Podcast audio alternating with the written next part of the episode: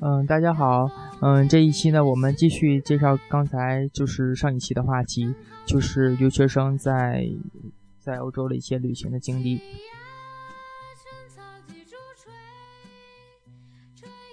嗯，这一期呢，还是邀请了小黑作为嘉宾来谈一谈我跟小黑在欧洲旅行的一些故事。这次呢，主要说是布达佩斯和维也纳之行。呃，大家好，我是你们的老朋友小黑。嗯，我们俩旅行呢，在大约是在今年的四五月份的时候去的布达佩斯和维也纳。当初之所以选择这两个城市呢，主要因为毕竟以前是奥匈帝国嘛，毕竟还是想多转一转一些奥匈帝国的一些故事。呃，具体的时间应该是在四月份的复活节假期。然后，除了仅仅是不仅仅是因为他们当时的历史和文化这两个城市很吸引我们之外，另一个很现实的考虑是，呃，资金方面的问题。因为我们用过了一种很奇特的方式，非常便宜的完成了这次旅行任务。嗯，首先呢，我们是从米兰坐飞机，坐廉价航空的飞机到了布达佩斯，然后再从布达佩斯。嗯，坐大巴到了维也纳，然后再从维也纳坐大巴回到布达佩斯，然后最终是坐飞机返回的米兰。其实简单的而言，就是说我们订了廉价航空的从布达佩斯到米兰的往返，之后我们通过另一种廉价的方式从布达佩斯到维也纳进行了往返，那就是大巴。嗯，不过呢，布达佩斯大巴实在是够差的。这点，这点大家是肯定是，如果去过布达佩斯的人，这把经验都是知道的。在这里不得不说，坑爹的东欧人啊，广告说的跟现实完全不一样。他他广告还说里面有咖啡、有电视，什么都有。我靠，最最终的还有 WiFi，的嘛都没有，除了一个厕所。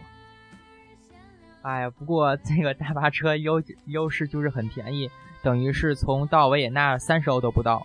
就可以到从布达佩斯到维也纳了，而且是往返哦。还值得注意一点，如果大家去布达佩斯旅行的话，最好还是换一部分的福林，嗯，因为布达佩斯是使用福林嘛。嗯，不过这是一比三百的跟欧元的比例。而且整体而言，布达佩斯的生活消费水平并不是特别的高，所以。嗯，如果看看朋友们的各自的计划，如果你在那儿待的时间长的话，可以多换一点；如果时间不长，就不必太多的换福林吧。我觉得。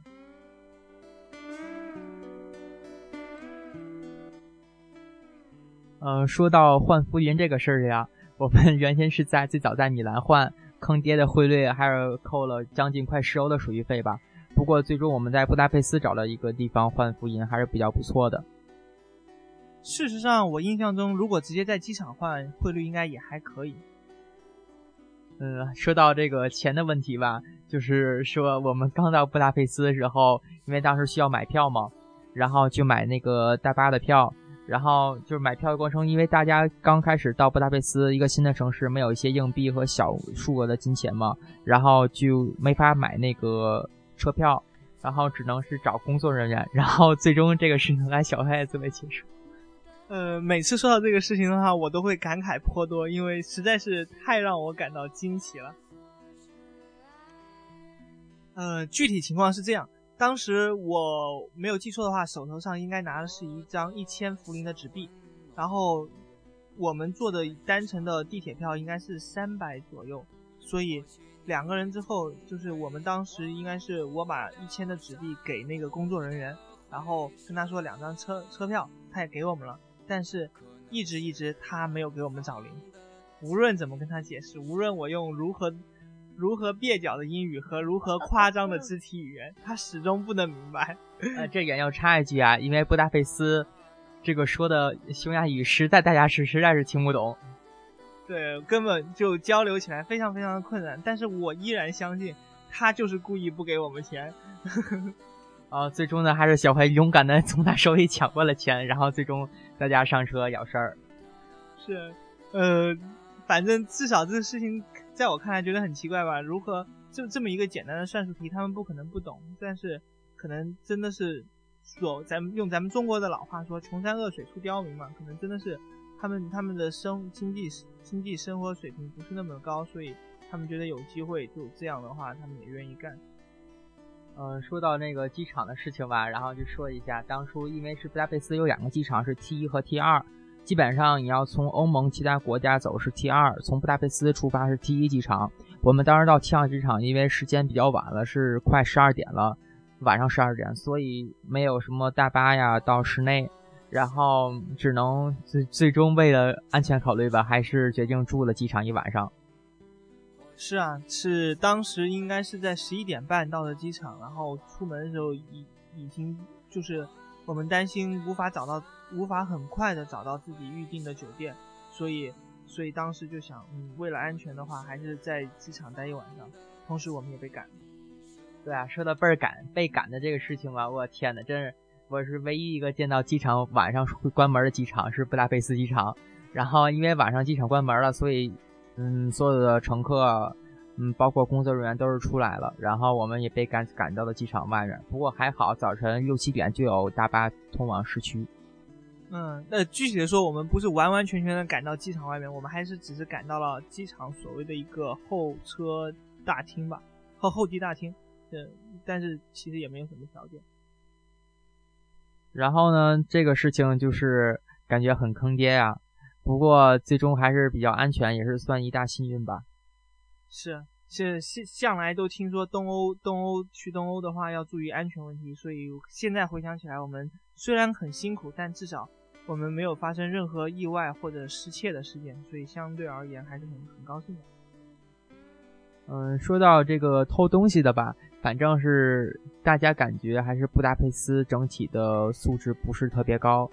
当然，这个是有对比性的，对比维也纳、布达佩斯就差很多了。嗯，由于布达佩斯是欧洲最早建地铁啊一个国家，是欧洲最早。不过呢，它的地铁是在地铁站是建的跟防空洞一样。呃，最神奇的就是他们有，他们可能是因为他们的地铁建的非常的深，然后所以从地面到地下的地电梯显得非常非常的恐怖。这这一点，刘天航的感触应该比我深刻。对，当时我们是第一次坐布达佩斯的电梯，然后从上面哗的一下，然后就走到了，就不知道是怎么过程吧，反正马上到下面了。电梯速度非常非常快，以至于当时差点被撞完，差点摔下去。如果他真的摔下去的话，我想大家就听不到他的声音了。应该还是没事儿的，因为布达佩斯地铁相对来说还是比较宽的吧。这个还是能保证大家足够的安全的。不过大家去布达佩斯旅行时一定要多加小心。没错没错，一定要小心。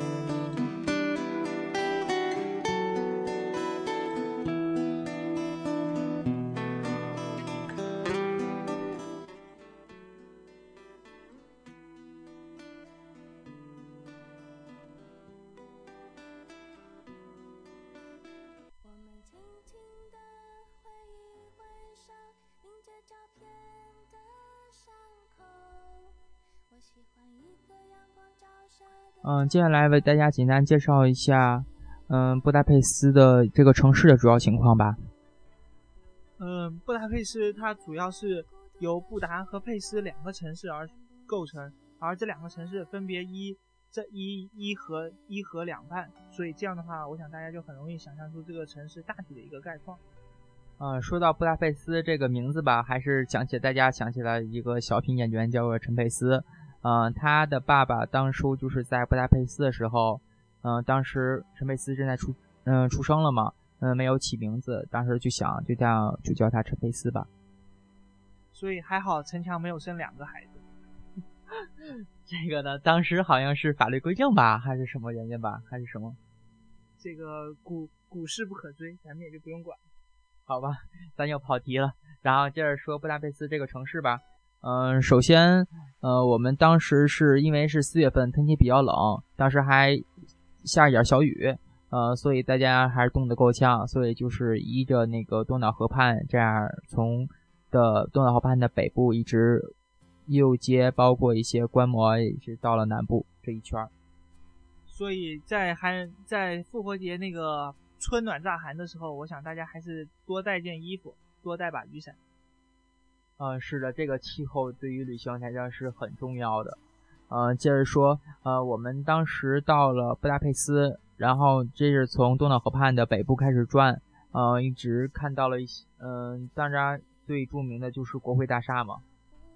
是因为我们当时是大概早晨六七点开始慢慢的走，所以随着时间的推移，天也慢慢变亮，然后整个城市的。那种生机和氛围也都慢慢的展现在我们面前，感觉非常的好。嗯，是的。不过当时由于是国会大厦，还是没有什么，就是感觉是外面感觉挺宏伟的，里面还是一般。嗯，不过所有的景点都是所有的风景，包括特色，都是围绕着国会大厦展开的。嗯，对，国会大厦从外表看是一个非常雄伟的建筑。然后我们去的时候，我感觉这个排队的人也是非常的多啊，所以大家可能对这个，呃，著名的景点都还是非常在意。嗯，是的。不过建议大家如果要去观，嗯，观赏国会大厦的外形的话，还是最好去渔夫堡那个地点去观赏是最好的，可以遥河对岸的一些国会大厦一些东西，不过不错，比较不错。嗯，接着说，就是国会大厦旁边就是一个。比较著名的景点叫做在玛格丽特那个地方，然后从蓝线地铁就可以开始了。对，然后除此之外还有，嗯，像伊斯塔瓦教堂啊，然后国家歌剧院啊，这些都是非常有名的一些建筑。然后尤其是国家歌剧院是被认为是欧洲最古老的歌剧院，然后也是。嗯，但是老的歌剧院呢，在战争的过程中被两次摧毁，所以我们今天看到的其实是之后重建的，呃，歌剧院。但是虽然保留了以前的一些风格，但是已经完全不一样。嗯，大家如果呃还想看一些属于布达佩斯自己的特色，建议大家去布达佩斯火车站的嗯火车站去看看。嗯，火车站分为是老站和新站部分，新站嗯有很多的功能，不过呢，如果体现出特色，还是去。老的火车站，那有布达佩斯特有的沧桑。嗯，当然，我觉得除了呃观光一个城市的各种建筑和它的一些嗯大街小巷里的氛围之外，食物也是一件很重要的。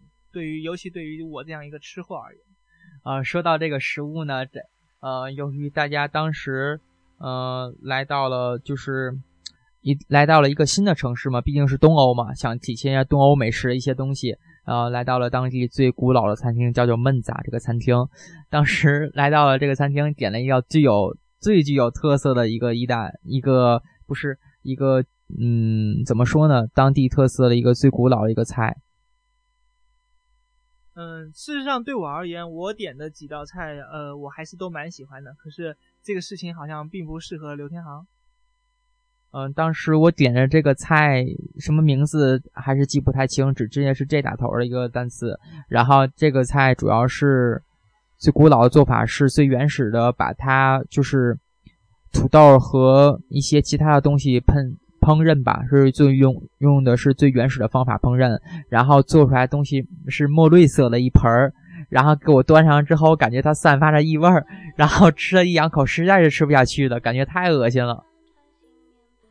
作为整个事件的目击者，我对刘天航这个这一段心痛的回忆表示非常的遗憾和同情。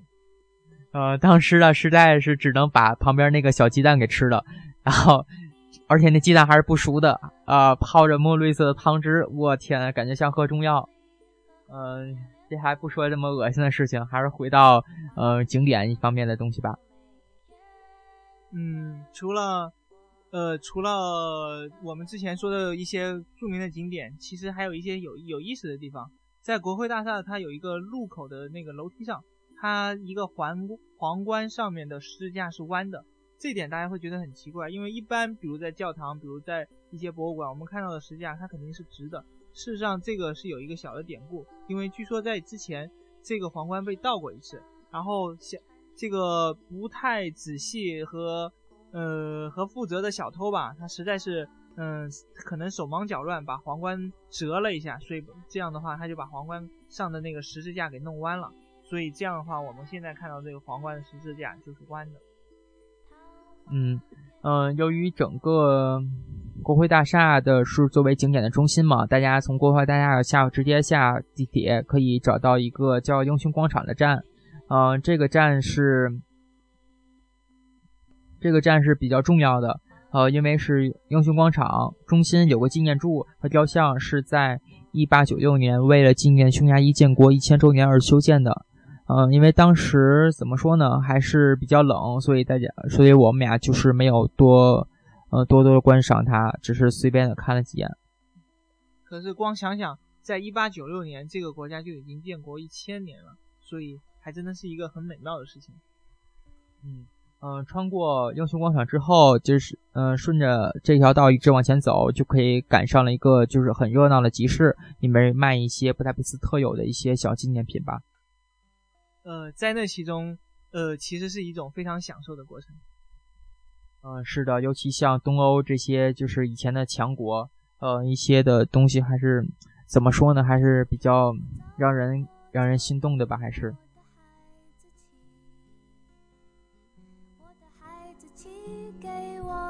起，每天每天电视里贩卖新的玩具，我的玩具是我的秘密。自从那一天起，我自己做决定。自从那一天起。轻易接受谁的邀请？自从那一天起，听我说的道理。When I am after seventeen，一步一步走过昨天，我的孩子气，孩子气保护我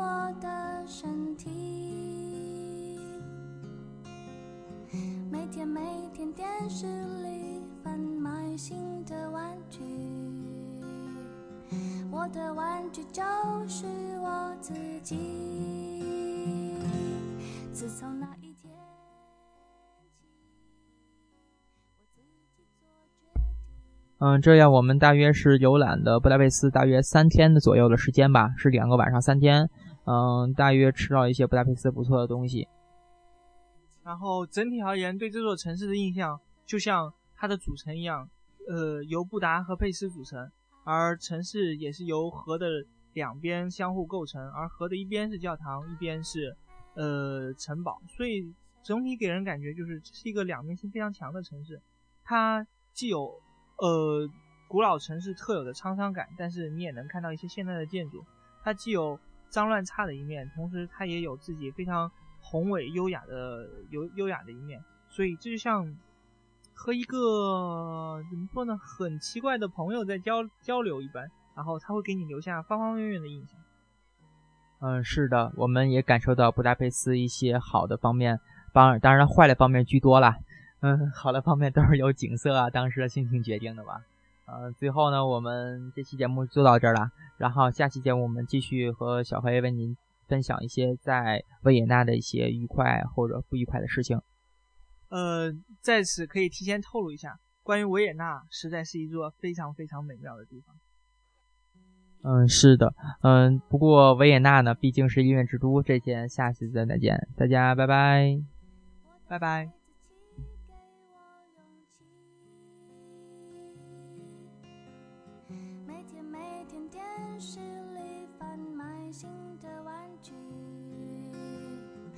我的玩具是我的秘密。自从那一天起，我自己做决定。自从那一天起，不轻易接受谁的邀请。自从那一天起，听我说的